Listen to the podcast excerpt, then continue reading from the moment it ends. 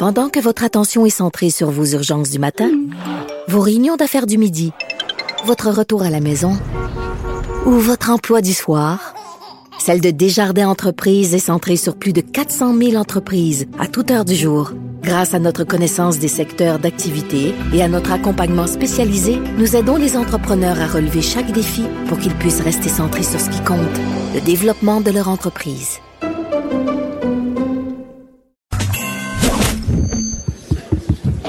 Déclarez-vous solennellement de dire la vérité, toute la vérité et juste la vérité. Avocat à la barre. Avec François-David Bernier. On continue sur le sujet. euh, Bon, la, semaine dernière, grosse semaine dans l'actualité judiciaire. euh, Bon, pour ce qui est des, accusations d'agression sexuelle, on parle évidemment de Gilbert Rozon qui a été acquitté et Éric Selvaille qui a été également acquitté. Euh, C'était beaucoup suivi. Euh, J'en ai parlé tout à l'heure aussi de l'histoire de, de- de- des, des, des mouvements pour les victimes qui sont fâchés des décisions, qui disent c'est un mauvais signal. Je vous ai expliqué un peu pourquoi, bon, ben, le, le fardeau de preuve, euh, pourquoi ce, ce- ce- pour moi ce n'est pas le cas. Mais c'est quand même intéressant parce que c'est des gens qui ont, ont passé à travers le, le- le système judiciaire et là sont acquittés. Et je suis pas sûr qu'ils sont innocentés. Et je suis pas sûr que par la suite, euh, ces, ces personnes-là, il y a, pas des gens qui vont dire ils l'ont fait quand même. Il y avait dans le jugement de, Gilbert Rozon, la, juge, puis ça c'est une formulation qui est souvent utilisée. Dit euh, bon, euh, c'est euh, il y a, le, le fardeau de preuve n'a pas été rempli par le ministère public, mais ça veut pas dire que ces événements-là ne sont pas arrivés. Mais le fardeau de preuve est tel que euh, je dois l'acquitter. C'est quand même, moi c'est sûr qu'à chaque fois que j'entends ça, je me dis, ça- ça me glace un peu le sang parce que oui, je suis pour la, la présomption d'innocence. Et on va essayer de comprendre ça, c'est quoi la présomption d'innocence avec euh, maître Elodie Drolette euh, French euh, du cabinet Jean-François Bertrand, avocat. Bonjour. Bonjour, M. Bernier. Merci de me recevoir. Ben, je, suis- content de vous recevoir. C'est un sujet un peu épineux. Hein. On, va- tenter ensemble de faire comprendre aux gens pourquoi c'est important cette présomption d'innocence. Et euh, euh, pour vous, est-ce que ça existe encore la présomption d'innocence? Ben, je vous dirais qu'en 2020, c'est certain qu'avec les médias, puis surtout la dernière année, d'autres années précédentes, là, la présomption d'innocence a été nécessairement très écorchée euh, dans Mhm. les médias. Il faut, faut comprendre que quand euh, des dénonciations sont faites, souvent les médias vont faire une sélection d'informations qui vont laisser percevoir que euh, l'accusé est tout de suite coupable. Puis c'est selon moi quelque chose qui est très, très, très nocif pour notre système de justice. là. parce que avant même que la personne ait subi son procès, avant même qu'on dépose une quelconque preuve, on est persuadé euh, que cette personne-là est déjà coupable. Puis quand un jugement comme celui de M. Roson ou M. Salvaille sort, mais c'est sûr qu'il y a une, une incompréhension de la part du public qui est encore plus importante. Puis euh, c'est comme vous le Mhm. disiez tout à l'heure, euh, la présomption d'innocence, la culpabilité de, de l'accusé est, est retenue malgré son acquittement. Là. Mhm. Ben, c'est ce qui c'est ça. Essayons de, de décortiquer ça. Euh, Dites-moi, je me trompe. Il y a un peu deux présomptions d'innocence. Il y a celle devant les tribunaux, là, qui, qui est la charte canadienne, et Mhm. qu'on qui, qui doivent pas évidemment juger en regardant les nouvelles puis dire ben Roson, il y en a plusieurs qui l'accusent, donc je vais, je vais le, je vais le rendre coupable. Ça, c'est un peu celle devant les tribunaux. Puis il y a celle de la charte québécoise dans, dans la société en général. Mais, mais la présomption, oui, allez-y, pardon. Ouais, allez-y, expliquez-nous, c'est quoi cette présomption d'innocence-là? Mais en fait, il n'y a pas deux présomptions d'innocence. C'est la même présomption d'innocence pour les deux devant les tribunaux, c'est-à-dire qu'un accusé, dès qu'il est coupable, ben en fait, dès qu'il est accusé, il n'est pas coupable. C'est vraiment euh, la couronne qui doit démontrer, en faisant une preuve devant un juge, que euh, cette personne-là a commis l'infraction. À ce moment-là, on présume, donc de prime abord, on peut comprendre, on peut percevoir en fait que euh, il y a peut-être là, euh, un petit plus qui est donné à l'accusé, mais on lui dit non, tu n'es pas coupable. C'est vraiment euh, au procureur de la couronne de démontrer que lui est coupable. Donc le juge, dans son esprit, il doit commencer au départ en disant non, il n'est pas coupable, puis à la fin de toute la preuve, là, il doit décider si oui ou non il est coupable. Mhm. Mais moi, ce que je trouve intéressant quand vous dites qu'il y a comme deux présomptions d'innocence, c'est comme si aujourd'hui, juridiquement, il y en a une, mais il n'en existe plus une publiquement. Donc, je trouve qu'effectivement, il y a comme deux présomptions d'innocence. Une qui n'est pas respectée publiquement, alors que juridiquement, cette présomption-là d'innocence, elle est essentielle à tout système de justice parce que sinon, c'est sûr que des accusés seraient coupables à tort, puis on viendrait brimer la liberté, c'est très, très, très important d'un individu pour rien. Donc, c'est c'est ça la base de la présomption d'innocence, c'est éviter que des personnes se retrouvent là, primées dans leur liberté alors qu'ils n'ont rien fait au bout du compte. Mhm. Et comment euh, et là est-ce que est-ce que vous pensez que ces gens-là vont, vont en bénéficier? Euh? De la présomption d'innocence? Ouais. Ben, ben, je pense qu'au départ, ils devaient en, en bénéficier, mais qu'ils n'en bénéficient pas parce qu'au bout du compte, quand on lit un jugement comme celui de la, de la juge Hébert, ben, on peut comprendre qu'il a été acquitté, sauf que publiquement, il demeure coupable aux yeux de tous. Donc, c'est là qui est, qui est la problématique, c'est qu'au bout du compte, il n'en a pas réellement bénéficié. Il a été coupable aux yeux de tous. Là. Donc, c'est mhm. certain que pour moi, c'est pas respecté. Puis, euh, c'est très problématique. On, prend des cas comme, par exemple, Salvaille vendredi, mais sa, sa carrière, là, euh, il, n'en a tout simplement plus. Là.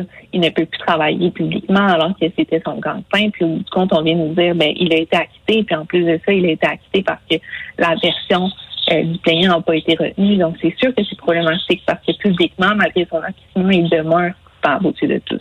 Mhm. Puis, euh, on, je vous demande pas la réponse, euh, Mme mais euh, on, va, on, va, on va penser ensemble. Mais je, je me demande, c'est quoi la, la différence entre la présomption d'innocence et euh, un peu, tu sais, des, des, des, propos qui sont tenus publiquement parce que c'est c'est des gens qui qui bon qui sont dans le système judiciaire mais en même temps ils se font un peu accuser de plein de choses sur la place publique. Euh, y a-t-il une différence entre les deux, la présomption d'innocence, puis peut-être qu'ils se font en même temps diffamer ou euh, si quelqu'un se conduit mal, mais c'est pas nécessairement criminel, est-ce que est-ce que vous pensez qu'on le public a le droit de savoir? Mais je pense nécessairement que le public a le droit de savoir, mais c'est juste que ce que je déplore, c'est la sélection d'informations. C'est-à-dire que quand quelqu'un est accusé, on doit mettre tous les éléments en perspective. On doit informer les gens pour leur expliquer ce que c'est le système de justice. On doit, par exemple, réitérer que la personne elle est innocente pour le moment, mais qu'il y a des allégations à son encontre. On doit expliquer comment fonctionne le système de justice pour que la personne qui lit les journaux, la, personne qui voit la, nouvelle à l'effet que Gilles Barroso a été acquitté, il va comprendre que ça revient en fait à la poursuite de démontrer qu'il est coupable. Donc, moi, je pense que c'est très important d'informer, c'est très important de dénoncer. C'est tout simplement qu'il doit, doit donner un portrait global à au lecteur, à l'auditoire, pour qu'il puisse être en mesure de comprendre vraiment la situation. Puis ça, ça va aider également quand un jugement est rendu. Parce que quand un jugement est rendu, puis acquitte quelqu'un, ben, à ce moment-là, la population va être en mesure de comprendre davantage les motifs. Puis c'est vraiment important, puis il faut continuer à dénoncer ça. On, va tout le temps, tout le temps l'accepter, mais il faut juste que le portrait là soit donné fidèlement de ce que c'est le système de justice pour qu'ensuite de ça, les gens puissent avoir confiance, puis que la présomption d'innocence demeure également pour l'accusé. Mm-hmm. là, on s'entend qu'en ce moment, c'est pas trop le cas avec les médias sociaux. Euh, et est-ce qu'il y a des solutions à ça? Parce que on sait là que, que de nos jours, là, si euh, n'importe qui, bon, qui est dans le domaine public, qui euh, se fait accuser, souvent il va tomber avant même de, de, subir un procès. Là. Euh, y a-t-il des solutions pour ça? Ben, moi, je pense que la solution, c'est pas juste dans les médias, mais c'est de mettre sur pied, puis on en a discuté avec des collègues au travail, ça serait de mettre sur pied vraiment euh, un accompagnement davantage pour les victimes d'agressions sexuelles pour comprendre vraiment plus le système, puis quand des, des nouvelles comme celle-là sortent, mais qui puisse être accompagné dans tout le processus. Après ça, qui puisse comprendre euh, c'est réellement que c'est le système de justice et, et, c'est cette entité-là là, pourrait aussi informer le public sur ce que c'est réellement. Donc, moi, je pense que ça passe par le gouvernement qui devrait mettre sur pied vraiment un, euh, un plan gouvernemental pour accompagner les victimes d'agressions sexuelles, puis leur expliquer vraiment ce que c'est. Puis c'est ce plan gouvernemental-là pourrait aussi informer la population sur ce que c'est réellement. Euh, donc, par exemple, si euh, quelqu'un décide de porter euh, porter plainte, dans ce moment-là, ce plan gouvernemental-là pourrait accompagner la personne, mais ce qui est aussi système. Puis si des accusations sont ensuite déposées, ben on pourrait accompagner tout le monde en, en les informant davantage sur ce que c'est réellement si les médias euh, eux veulent bien Ouais. le dépeindre la réalité. Mais c'est sûr que c'est un peu euh, c'est un peu idéaliste là, pour le moment de penser comme ça, Ben, mais je pense qu'un jour la société devra être là. Ben oui, mais c'est pas idéal, c'est pas tant idéaliste parce qu'en ce moment il y a un comité tripartite, ben, euh, non partisan qui travaille peut-être, euh, ils veulent euh, demander, bon c'est sûr que c'est le fédéral qui gère ça vraiment, mais peut-être mettre sur place des euh, des tribunaux spécialisés. Euh, et, et aussi, c'est c'est ce qu'il disait de, de, de l'accompagnement des victimes. Là, ça, ça c'est beaucoup. Moi, d'ailleurs, c'est euh, malheureusement la- les, les, les, les procureurs de la couronne sont souvent, dans, excusez l'expression, sont dans le jus. Moi, j'ai déjà fait ça. Il y a déjà des gens, des, des victimes qui m'ont engagé. Puis je suis pas procureur là, mais je faisais seulement expliquer ce qui se passait. Puis eux, ils étaient heureux comme ça parce qu'ils comprenaient pas, parce que le procureur avait pas le temps de leur parler. là.